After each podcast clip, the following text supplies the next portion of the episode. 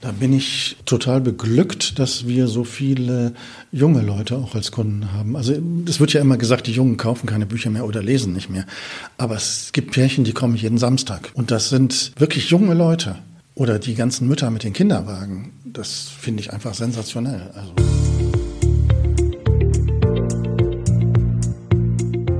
Herzlich willkommen, liebe Hörerinnen und Hörer, ähm, zur neuen Folge unseres WZ Literatur Podcasts. Ähm, heute mit Michael Kosinowski, ähm, Inhaber der ähm, Buchhandlung von Mackensen im Luisenviertel in Elberfeld. Ähm, preisgekrönt, muss man dazu sagen, äh, mehrfach ähm, den Preis, den Deutschen Buchhandelspreis bekommen und ja, schon seit über 30 Jahren auch Inhaber des Geschäfts und mit ihm möchten wir heute ein bisschen über den Buchhandel sprechen, ähm, Zukunft der Branche und äh, welche Veränderungen da ähm, ja, auf die Branche zukommen. Genau. Hallo Herr Kosinowski, schön, dass Sie da sind. Guten Tag, danke für die Einladung. Sie sind Buchhändler schon seit über 30 Jahren ähm, in Wuppertal und ähm, die Branche ist im Wandel, sie steht auch ein bisschen unter Druck, kann man so sagen, ähm, durch das Internet, durch E-Books, ähm, große Ketten. Ähm, ja, wie steht es heute um die klassische Buchhandlung aus Ihrer Sicht? Ähm, welche Herausforderungen kommen da in Zukunft auf die Branche zu? Also solange wie ich im Buchhandel tätig bin, äh, gab es immer Ängste und Sorgen, weil Buchhändler offensichtlich äh, zu Pessimismus oder Angst tendieren. Also ich kann mich gut erinnern, als die großen Kinoketten entstanden, dachten die Buchhändler, oh je, oh je, jetzt gehen die Leute nur noch ins Kino und kaufen keine Bücher mehr. Als der PC kam, dachten die Buchhändler, jetzt ist die Zeit des Buches vorbei. Genau das Gegenteil ist eingetreten, weil jeder, der sich einen PC gekauft hat, brauchte mindestens zwei Bücher, um den PC zu beherrschen. Ähm, also die, die Branche ist, solange wie ich sie kenne, immer im Wandel gewesen. Der Wandel hat sich jetzt ein klein wenig beschleunigt. Das hat sehr viel zu tun mit den neuen Medien, mit der Veränderung des Freizeitverhaltens und nochmal ganz besonders durch die beiden Corona-Jahre und jetzt eben durch die Veränderung der Innenstädte. Heißt? Wir merken im Moment, also nicht nur wie Buchhändler, sondern alle Einzelhändler, dass der Lauf in den Innenstädten nachgelassen hat. Das denken wir, hat sehr viel zu tun, auch mit Zukunftsangst, die die Bevölkerung hat. Also das merken wir ganz deutlich nach Beginn dieses Ukraine-Krieges, nach den Diskussionen über Preiserhöhungen bei Öl, Gas, Strom, Inflation und so weiter. Da hat die Freude, durch Städte zu bummeln, deutlich nachgelassen. Das ist nicht nur in Wuppertal so, das ist überall so. In Wuppertal-Elberfeld kommt hinschwer, äh, erschwerend hinzu, dass die Innenstadt ja nun gerade keine besondere Freude macht zu durchbummeln, weil sie voller Baustellen und ungepflegt und schmutzig und unattraktiv wirkt. Die klassische Buchhandlung gibt es aber trotzdem noch. Sie haben immer noch ähm, die Buchhandlung äh, von Mackensen im Luisenviertel, die bestimmt auch sehr viele von unseren Hörern kennen. Ähm, konnten Sie denn beobachten, dass ja die Leute jetzt wirklich weniger kaufen, so gesehen? Oder sind es insgesamt weniger Menschen, die lesen? So. Nee, ich glaube nicht, dass weniger gelesen wird. Ganz im Gegenteil. Es wird, glaube ich, sogar mehr gelesen, weil jeder, der heute so ein elektronisches Gerät hat, liest und schreibt ja unentwegt. Also es ist noch nie so viel geschrieben worden, denke ich, wie in den letzten zwei, drei, vier, fünf Jahren. Die Frage ist, ob das dann alles auch Buchleser Leserinnen sind. Das äh, glaube ich nicht, aber ich erinnere mich, ähm, fiel mir vor ein paar Tagen nochmal ein, als das Handy so aufkam, wie es heute benutzt wird, gab es in Asien Verlage, die haben so Handyromane den Menschen, die mit der U-Bahn unterwegs waren, aufs Handy geschickt. Die, die, das Kapitel war dann genauso lang, wie die Fahrt dauerte. Und wenn die dann am, am nächsten Tag wieder einstiegen, bekamen sie das nächste Kapitel. Also es gibt ganz neue Formen von äh, Leseverhalten und von ähm, auch Medien, die Inhalte vermitteln. Das ist natürlich erstmal super spannend. Es lässt sich ganz schwer einschätzen, ob mehr oder weniger gelesen wird. Also die beiden Corona-Jahre waren für uns unabhängige Buchhandlungen ähm, super erfreulich, weil die Menschen so viel Zeit hatten wie nie zuvor, weil sie konnten nicht rausgehen, sie konnten nicht essen gehen, sie konnten in kein Konzert, mit irgendwas wollten sie sich beschäftigen und da war glücklicherweise das Buch was Langlebiges, was Befriedigendes, was Glückverströmendes möglicherweise, was Tröstendes möglicherweise. Da haben wir ganz großes Glück gehabt. Das ist, jetzt komme ich auch vorhin zurück, seit dem Ukraine-Krieg ein klein wenig anders. Also da merken wir schon, dass die Kundenzahlen nicht mehr so schön sind wie in den Jahren davor. Ähm, Sie haben ja gerade Corona angesprochen, ähm, dass die Leute mehr gelesen haben ähm, und jetzt wieder ein bisschen durch den Ukraine-Krieg, dass das wieder ein bisschen abgenommen hat. Hat sich das auch an den, an den Themen bemerkbar macht, äh, gemacht? Die, die, Bücher, die die Leute gekauft haben, ähm, ja, Corona eine schwierige Zeit, Erbauungsliteratur oder irgendwie schöne Literatur. Bei uns äh, keine Erbauungsliteratur, aber, aber schöne Literatur. Mhm. Und auch wir haben Bestellungen bekommen von Titeln von Verlagen, die ich noch nie in meinem Leben gehört habe. Also ich dachte immer, wir hätten eine gute Auswahl für unsere Kunden, aber unsere Kunden haben offensichtlich was entdeckt, was wir so gar nicht auf dem Schirm hatten. Das war schon total interessant, was da für Bestellungen reinkamen und über was für Verlage und Themen man auf einmal äh, sprechen durfte. Was Anfang des vergangenen Jahres enorm zugenommen hat, äh, war bei uns die politische Literatur. Also alles, was, warum ist Russland so, mhm. wie ist das Verhältnis Deutschland-Russland, äh, das, das hat unfassbar zugenommen. Also, aber jetzt sind die Leute da gesättigt. Jetzt haben sie darauf keine Lust mehr. Was sich jetzt so als Trend entwickelt, kann ich gar nicht sagen. Das ist mir noch, da ist mir jetzt noch nichts aufgefallen. Aber würden Sie denn sagen, dass Wuppertaler vielleicht gerne Krimis lesen oder gern Thriller? Was meinen Sie? Können Sie das so ein bisschen genremäßig erkennen? Also da müsste ich ja Vergleiche haben mit anderen Städten, aber die habe ich mhm. nicht. Also okay. das kann ich so nicht sagen. Mhm. Also, außerdem sind wir, also wir sind ja keine Mainstream-Buchhandlung. Wir können uns ja den Luxus leisten, tatsächlich, also oder anders ausgedruckt, wir haben eine hohe Übereinstimmung mit unserem eigenen Geschmack und dem Geschmack unserer Kundinnen und Kunden also das ganze Schnelllebige und Bunte, so wie Fernsehen ja heute auch produziert wird, das wird es bei uns in der Regel nicht geben. Wir haben das große Glück, dass wir uns Titel leisten können, Verlagen wie Wagenbach oder äh, jetzt fällt mir gerade kein weiterer Reklam, die man halt nicht an jeder Ecke findet. Ne? Hm. Wie stellen Sie Ihr Sortiment zusammen? Bauch. Bauch. ja, ich bin kein, ich, also wenn mich ein Buch anlacht und es mich persönlich interessiert, dann denke ich immer, das ist ein richtiges Buch für uns. Und oft fallen mir dann auch ein, zwei, drei Kunden ein, wo ich genau weiß, der interessiert sich auch für Ägypten oder der interessiert sich für Schach oder was auch immer. Und dann bestelle ich das. Also ich lasse mich ungern von so ähm, Warenwirtschaft treiben. Das wird der Betriebsberater nicht gerne hören, weil der natürlich denkt, ähm, man muss ja ähm, kaufmännisch einkaufen und da müssen bestimmte Grundzahlen stimmen. Ja, das ist schon richtig, aber ich habe halt Spaß und Freude an schönen Büchern, die mich persönlich ansprechen und glücklicherweise klappt das ja bei meinen Mitarbeiterinnen auch. Wir haben einen ähnlichen Geschmack oder eine ähnliche Vorstellung von Buch und bisher, es hat 33 Jahre geklappt. Also ich denke, es wird auch die nächsten zwei Jahre klappen. Sie sagen Bauchgefühl. Also was lesen Sie denn gerne? Ich bin, glaube ich, ein ganz untypischer Leser. Es gibt bestimmte Verlage, wo ich jedes Buch in die Hand nehme, weil ich weiß, da kannst du nichts falsch machen. Diogenes Verlag.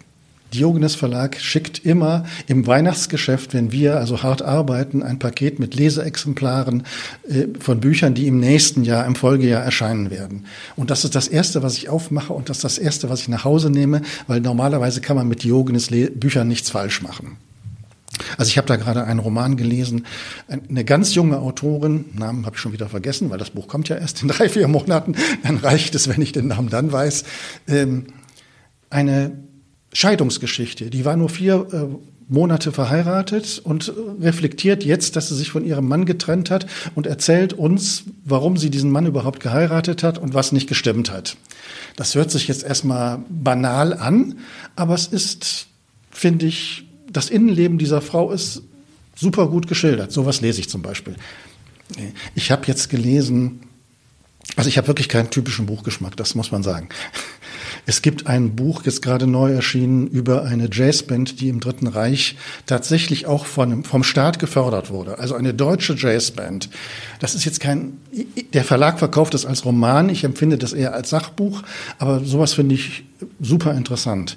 Ich habe jetzt gelesen ein Buch, ähm, das Dritte Reich und wie es dazu gekommen ist und welche Auswirkungen es auf uns heute hat, das ist ein Thema, was mich sehr interessiert. Ein Buch über äh, die Verlagslandschaft äh, während des Nationalsozialismus. Und dann hat man viele ähm, hehre Namen im Kopf, Verlage, die man kennt, Verleger, die man kennt. Und wenn man das dann liest und liest, wie die sich dann so klammheimlich so Verlage angeeignet haben, weil sie über die Reichsschrifttumkammer gegangen sind und irgendjemand angeschwärzt haben, sowas interessiert mich.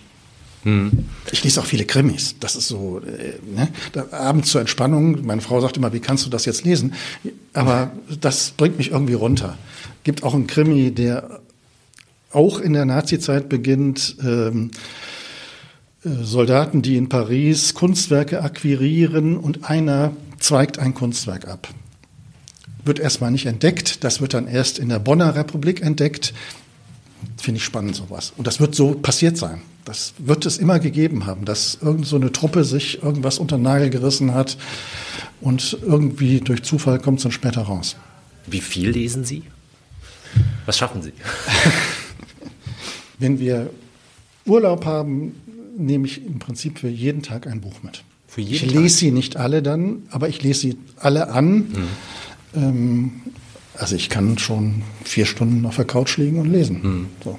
Also man merkt die Leidenschaft. Ähm, mhm. Braucht man die auch, um so ein Geschäft führen zu können? Ähm, ich frage mal ganz blöd, müssen Ihre Mitarbeiter Leseratten sein? Sind sie, Gott sei Dank. Sind sie. Ja, und, aber ich glaube, Leidenschaft braucht man für jedes Geschäft. Das, das ist das betrifft Sie, das betrifft den Schuhhändler, das betrifft den, den Sockenhändler. Wenn man das mit Leidenschaft nicht betreibt, dann wird man, glaube ich, nicht weit kommen. Hm. Und, und, das ist ja gerade das, das, das Pech der großen Ketten, dass die eben äh, betriebswirtschaftlich oder wie auch immer getrieben sind. Da geht es gar nicht um die Inhalte und die Form, da geht es nur um Kohle. Und ich glaube, das reicht nicht. Und das merken auch vernünftige Kundinnen und Kunden. Hm. Und wie sind Sie eigentlich dazu gekommen, überhaupt in den Buchhandel einzusteigen? Ich habe bereits als Schüler in dieser Buchhandlung, die mir jetzt gehört, gearbeitet. Meine Eltern waren Kunden bei Mackensons und ich wollte in den großen Ferien irgendwas arbeiten. Ich war zu jung, um ähm, bei der Diakonie Stadtranderholung zu machen. Also ich wollte da so eine Jugendgruppe leiten. Das habe ich äh, bei der Kirche immer schon gemacht. Die habe ich aber nicht genommen, weil ich zu jung war. Und da hat, ist meine Mutter zu ihrem Buchhändler gegangen und hat gesagt, ich, mein Sohn möchte in Ferien irgendwie ein bisschen Geld verdienen, haben Sie Arbeit? Und er hatte Arbeit. Und so ist das, hat das angefangen. Also ist sozusagen auch Ihr Traumberuf irgendwie da in ja, Erfüllung gegangen? Traumberuf hatte ich, hatte ich schon andere, aber ich hatte Leidenschaft dafür und äh, ich wurde immer gefragt, ob ich mitmachen möchte und ob ich den Laden haben möchte und so kam das dann halt. Haben Sie den Herrn von Mackens mal kennengelernt? Ja, klar. Okay. Mit dem habe ich ja gelernt. Ah ja. Der, äh, äh, wann ist er gestorben? 2010, glaube ich. Mhm. Also in den letzten Jahren ist es ihm dann eben dann nicht so gut gegangen. Er war in Darmstadt, wo die Kinder, seine Kinder leben, in einem Altenheim. Ähm, aber er hat immer draußen erzählt, dass er stolz war, dass es seine Buchhandlung im Gegensatz zu den anderen Buchhandlungen hier im Tal noch gibt. Äh, wir hatten ja gerade von Ihrer Leidenschaft halt gesprochen, halt einfach für Bücher, fürs Lesen. Ähm, lesen Sie denn noch gerne E-Books oder? Ich habe einmal angefangen, so einen E-Book-Reader ähm, zu benutzen, aber das ist nicht, äh, ist nicht meins. Also es ist, äh, es ist nicht meine Lesegeschwindigkeit.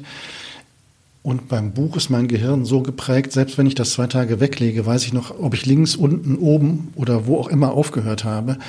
Ähm, und das kann man beim E-Book-Reader inzwischen auch einstellen, aber das ist ja dann eine Einstellung. Das, da wird ja mein Gehirn nicht gefordert. Ich bin damit nicht zurechtgekommen. Was macht da den Reiz eines gedruckten Buches aus für Sie? Also was ist da das Besondere an Papier und Einband? Ja, erstmal muss es mich äh, anlachen. Mhm. Ich kaufe auch noch CDs, meine mhm. Söhne lachen immer, aber äh, das, ich, ich möchte das in der Hand haben, ich möchte das Beiheft rausholen können, ich möchte lesen können, warum die Musik in dieser Reihenfolge zusammengestellt worden ist, wie lang die Stücke sind äh, und nicht irgendwie anonym über so einen Streamingdienst äh, mir anhören, sondern ich möchte mein Wissen vertiefen. Und ein Buch muss, erst, muss mir erstmal ein schönes Gefühl geben. Also sowohl optisch als auch von, der, äh, von dem Gefühl, es in der Hand zu haben. Bücher riechen ja auch. So. Das merkt man ja, wenn man in einem Raucherhaushalt ist, dann möchte man die Bücher ja nicht in die Hand nehmen, weil sie ziehen ja die Gerüche so an. Äh, das ist ja nicht schön. Aber Bücher sind für mich erstmal was, woran ich Freude habe. Und wenn sie dann noch besonders schön gestaltet sind, sehr gerne. Mhm. Sie äh, sprechen von der Gestaltung. Ähm, wie hat sich das denn verändert? Also ich meine, Sie haben ja wahrscheinlich schon sehr, sehr viele Buchcover gesehen. Ja, es gibt so einen Trend, äh, das betrifft auch den Inhalt eines Buches.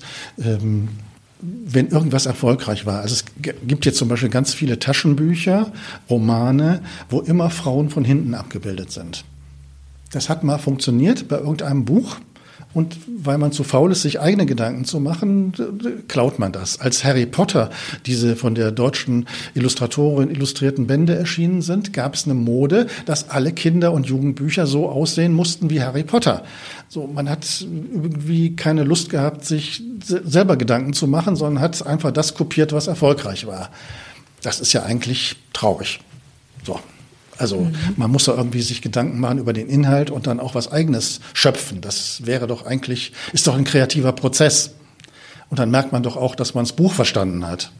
Also das finde ich zum Beispiel ähm, schade. Was sich in den letzten zwei, drei Jahren sehr geändert hat, ist die Abkehr von den äh, Kunststoffumschlägen. Ne? Also Bücher waren ja eingeschweißt und die Kunden wollten das auch so. Die bestanden darauf, sie wollten nicht das ausgepackte Buch haben, sondern sie wollten ein original eingeschweißtes Buch haben. Das ist Gott sei Dank vollkommen weg. Also es werden 90 Prozent der Bücher nicht mehr eingeschweißt und inzwischen haben es Kundinnen und Kunden auch verstanden, dass das gut ist. Aus Umweltgründen ja, wahrscheinlich. Ja, ja okay. Aber ich, ich, ich kenne das selber, also dieses ähm, Aufmachen, dann hat man dieses frische Ding in der Hand. Ähm, ich kann mich da nicht von äh, freisprechen, genau. Ähm, wie viele Bücher haben Sie zu Hause? Zu viele. Zu viele. Sie, ich habe keinen Platz mehr für Bücher. Ich mhm. muss jetzt ganz dringend. Äh, ja, es stehen noch von unserem letzten Umzug acht Kisten im Keller, die nicht ausgepackt sind. Ich wüsste nicht mehr, wohin damit. Also schon eine richtige Bibliothek zu Hause? Ja. Also ich habe so ein paar verrückte Hobbys. Also ich interessiere mich sehr für Orgelmusik und kaufe natürlich auch alle Bücher, die mich da interessieren. Ich interessiere mich sehr für Jazz und kaufe da auch alle Bücher, die es gibt. Oder gestern habe ich mir zwei neue Bücher, ähm, die gerade erschienen sind, Johann Sebastian Bach, das ist nun mein Lieblingskomponist, äh, gekauft. Äh, es gibt ein Kinderbuch, was ein bisschen ähm, ja, es ist nicht ganz zu Ende gedacht. Da gibt es ein Tierorchester, was Bach spielt. Und dann wird den Kindern halt erklärt, ähm, welche Instrumente und was Bach sich dabei gedacht hat. Also das finde ich immer ein bisschen grenzwertig, wenn Tiere so vermenschlicht werden. Das finde ich, naja, okay. Und das andere Buch ist, äh, was passt jetzt in die Karwoche, äh, Trauermusik bei Bach. Und was ich nicht wusste, ist, dass er viele Musik auch geschrieben hat, weil er selber ja Todesfälle, der, und zwar zahlreiche Todesfälle in der Familie hatte. Und das wird dann eben da beschrieben, wie das zusammengehört. Sowas ist. Ja, wenn man ein Buchhändler ist, also man hat natürlich tagtäglich mit sehr vielen Kunden zu tun. Welche Rolle spielt denn da immer noch die Beratung? Eine relativ große. Also bei uns zumindest. Aber wir haben das Glück, dass wir ja 80, 90 Prozent Stammkunden haben. Also da wissen wir im Prinzip, wenn Kunde X reinkommt, dass wir für den möglicherweise dann ein Buch haben, was ihn interessieren könnte. Da sind wir auch, denke ich, in der Corona-Zeit privilegiert gewesen, obwohl wir ja den Laden geschlossen hatten, wie Theater, wie Kino, wie alle. Da die Kunden aber bei uns ja viel bestellt haben, auf welchen Wegen auch immer, telefonisch, WhatsApp, äh, Mail, haben wir ja ständig Kundenkontakte gehabt. Wir haben ja jeden Tag mit interessanten Leuten, ob es der äh, Schauspieler, der Musiker oder nur der, nur in Anführungszeichen, der Literaturinteressierte, wir haben ja jeden Tag Austausch gehabt. Also wir haben ja nicht wie die anderen zu Hause gesessen, wie der Musiker mit seiner Gitarre, weil hat ihm ja keiner zugehört. Wir haben jeden Tag das Glück gehabt, mit interessanten Leuten kommunizieren zu dürfen. Das ist sensationell, finde ich. Also da können wir echt dankbar sein. Wie sieht so die Altersstruktur aus von Ihren Kundinnen und Kunden, also von den Lesern? Da bin ich eigentlich total beglückt, dass wir so viele junge Leute auch als Kunden haben. Also es wird ja immer gesagt, die Jungen kaufen keine Bücher mehr oder lesen nicht mehr. Aber es gibt Pärchen, die kommen jeden Samstag. Und das sind wirklich junge Leute. Oder die ganzen Mütter mit den Kinderwagen. Das finde ich einfach sensationell. Also ich, ich mache mir da relativ wenig Sorgen, dass es in fünf bis zehn Jahren keine Buchhandlung mehr gibt. Hm. Also wir müssen natürlich daran arbeiten, aber das wird jetzt hier zu weit führen. In der Branche gibt es natürlich Umbrüche, die nicht schön sind. Also die Konzentration nimmt ja weiter zu auf Verlagsseite, auf Auslieferungsseite. Und da arbeiten inzwischen auch Leute, Menschen, denen das Buch nicht so am Herzen liegt die sind morgen bei der Spedition XY. Äh, da geht es nur noch um das Verteilen, da geht es nicht mehr um Inhalte. Das, da, da, müssen wir ein bisschen aufpassen, denke ich. Hm. Also Aber das geht, glaube ich, jeder Branche so. Bei den Bauern, bei den Biobauern. Überall gibt es Konzentrationen und überall muss man gucken, dass man da, wenn man was Gutes produziert und dahinter steht, auch die Wege findet, das an die Menschen zu bringen. Sie gehen ja jetzt auch, also mit, mit Mackensen geht ja jetzt auch schon ins 77. Jahr, glaube ich, ne? Ja. Also Sorgen vor der Zukunft machen Sie sich da nee. nicht, okay. Also wir müssen, was haben aber auch alle im Moment, äh, Fachkräftemangel. Das äh, ist auch noch ein Thema, was uns die nächsten Jahre beschäftigen wird. Also so wie wir Älteren gearbeitet haben, möchte heute keiner mehr arbeiten. Ne? Wie wollen die stattdessen arbeiten? Nur noch drei Tage in der Woche oder nicht mehr nach 17 Uhr oder nicht mehr samstags. Kann ich alles verstehen. Ich verstehe auch die Diskussion um die Vier-Tage-Woche, die ja jetzt geführt wird. Aber für bestimmte Bereiche wird es, glaube ich, nicht funktionieren. Also wenn ich nur noch dreimal in der Woche im Laden bin, dann lerne ich auch nur noch ein Drittel der Menschen kennen, die da einkaufen. Und wenn ich möchte, dass ich einen persönlichen Kontakt zum Kunden habe, dann werde ich, das, das wird man also es ist, ein ist eine ganz schwierige Sache. Das mhm. wird uns noch die nächsten Jahre beschäftigen. Genau, ein weiteres Thema, was aktuell die Buchbranche ja auch beschäftigt, ist ja das Thema Papierkrise. Genau, wie nehmen Sie das wahr? Sind die Bücher teurer geworden? Also Bücher müssen grundsätzlich teurer werden, weil die Preissteigerung der letzten Jahre an den Büchern vorbeigegangen ist. Also wenn heute ein Roman 20 oder 22 Euro kostet, wo so viele Menschen daran gearbeitet haben, dann ist das nicht mehr zeitgemäß. Also da kann auch keiner mehr von leben. Also das kann man sich ganz schnell ausrechnen, dass das nicht funktioniert. Bilderbücher sind teurer geworden und Taschenbücher sind deutlich teurer geworden. Ähm, aber im Moment scheint die Papierkrise nicht mehr so spürbar zu sein. Also ich weiß nicht, wie es die Zeitung merkt, aber bei uns redet da im Moment keiner von. Kaufen Sie selber Bücher? Also angenommen, Sie sind in einer anderen Stadt. Also bei mir ist es zum Beispiel so, ich gehe einfach mal in eine Buchhandlung rein, um zu, zu stöbern, auch wenn ich gar nichts kaufe. Wie ist das bei Ihnen? Also ich gehe zum Leidwesen meiner Frau in jeder Stadt, in der wir sind, natürlich auch in Buchhandlungen. Und oft fällt auch was hm. ab. Ja, da muss ich auch irgendwas mitnehmen. Ja. Also was ich dann mir selber bestellen kann, das, äh, da, da, das merke ich mir dann, aber äh, es gibt ja so viele regionale Verlage zum Beispiel, hm. da kriege ich ja gar nicht mit, äh, was es da alles gibt. Äh, ja, das, da muss ich dann leider was kaufen. Oder auch wenn ich in Ausstellungen gehe, das ähm, hm. muss ich halt, ja. Genau, und Sie hatten äh, gerade noch ähm, davon gesprochen, Sie haben sehr viele Stammkundinnen und Kunden. Ähm, wenn Sie ja neu, neue Ware bekommen, wissen Sie dann manchmal auch schon, ah ja, das könnte dem und dem ja, gefallen? Ist, ja, das ist auch, oft bestellen wir es ja auch für, die, für diesen einzelnen Kunden. Also ich, mir fällt wieder dieser Ägyptenkunde ein. Wir haben einen Kunden, der kauft jedes Buch, was über Ägypten erscheint. Da kann ich wirklich, wenn ich eins sehe, sagen, das bestelle ich, weil ich weiß, Herr Meier Müller-Schulze wird es kaufen.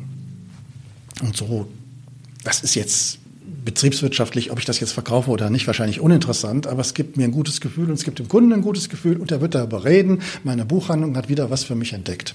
Also schon im Vorfeld überlegen Sie sich, wenn Sie einen ja. Titel sehen, ah, das könnte was für ja. den und die sein ja. und okay. Ich glaube, ein Schwerpunkt liegt auch ähm, auf, auf Wuppertal tatsächlich und die Region. Ist das, ist das richtig? Ja, das ist halt auch ein Thema, was, äh, jetzt sage ich auch das Wort halt dauernd, was ich gar nicht äh, mag normalerweise.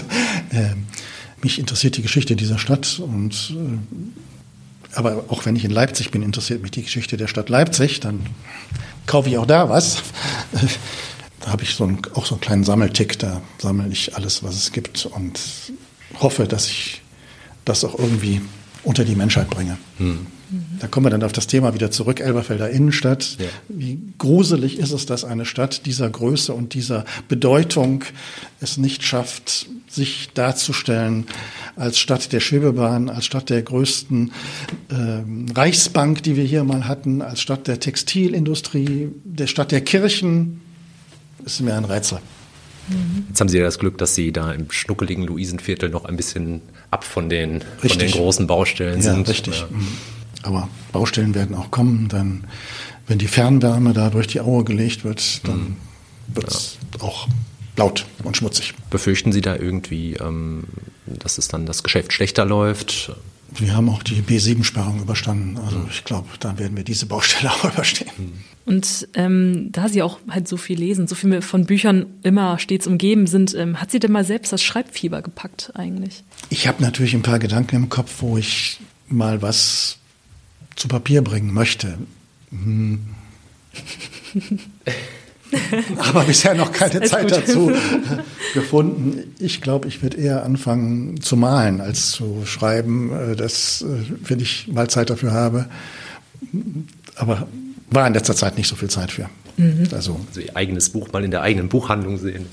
ja gut, wir haben mir gelegentlich schon mal Bücher gemacht, so ist es ja nicht. Ne? Mhm. Also ähm, selber Bücher gemacht? Also herausgegeben. Ach so, ah, okay, herausgegeben. Wir haben mal unsere Kunden aufgefordert, äh, über ihr Lieblingsbuch zu schreiben. Daraus ist dann ein Buch entstanden. Und wir haben mal, da war ich dann nur der Herausgeber, so Straßenbahnbücher herausgegeben. Wir haben einen Kunden, der Tausende, Zehntausende von Straßenbahnbildern hier aus Wuppertal und Umgebung hat. Und der hat dann mal zwei Bücher zusammengestellt, die wir dann verlegt haben. Wie wichtig ist denn dieses Lokalkolorit ähm, für die Leser?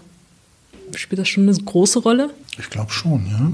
Also die Buchhandlung, ich weiß nicht, ob man sie in Bochum oder in Köln auch so führen könnte, da bin ich überfragt. Also das Ruhr, die Ruhrgebietler haben ja auch einen sehr hohen äh, Heimatliebe, das muss man ja sagen. Also wenn man im Ruhrgebiet ist, das merkt man ja sofort, die kennen ja nur sich und sind ja sehr stolz auf sich. Ich kann es so nicht einschätzen, nein, kann ich nicht. Aber ich diese Buchhandlung kann, glaube ich, nur so funktionieren, weil ich aus dieser Stadt komme und hier viel erlebt habe. Ja, vielen Dank, ähm, Michael Kosinowski. Vielen Dank für den Besuch, für, ähm, ja, dass Sie Rede und Antwort gestanden haben zum ähm, ja, Buchgeschäft heutzutage und in Zukunft. Ähm, vielen Dank. Gerne. Ich hoffe, es war was Kluges dabei. Auf jeden Absolut. Fall. Vielen lieben Dank. Dankeschön.